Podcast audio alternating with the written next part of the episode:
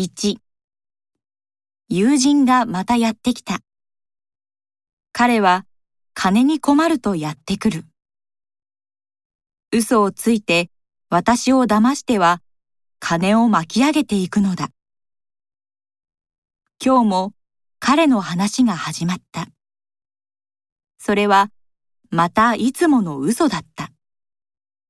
それが私にわからないはずがなかったが、彼もそれを承知で芝居を続けるしかなかったのだ。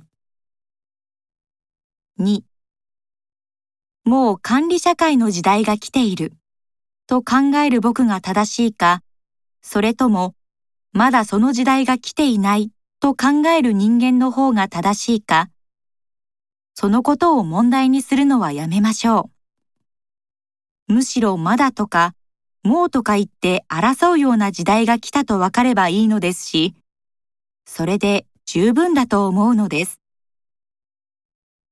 3哲学が現実から出立するということは何か現実というものを彼方に置いてそれについて研究するということではない。現実は我々に対してあるというよりもその中に我々があるのである。我々はそこに生まれ、そこで働き、そこで考え、そこに死ぬる。そこが現実である。我々に対してあるものは、哲学の言葉で対象と呼ばれている。現実は対象であるよりも、むしろ我々がそこに立っている足場であり、規定である。4. 当たり前の会話の大切なこと。それがどれほど心の支えになっていたか。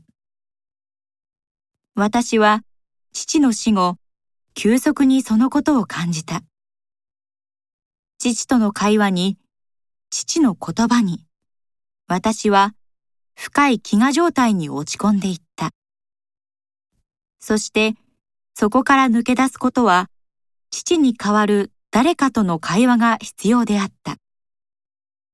父と親しかった人と会えば、それはすぐその場で満たされることは十分承知していても、用事もないのに気安く漠然と自分のためにだけ人を訪問する勇気は私にはなかった。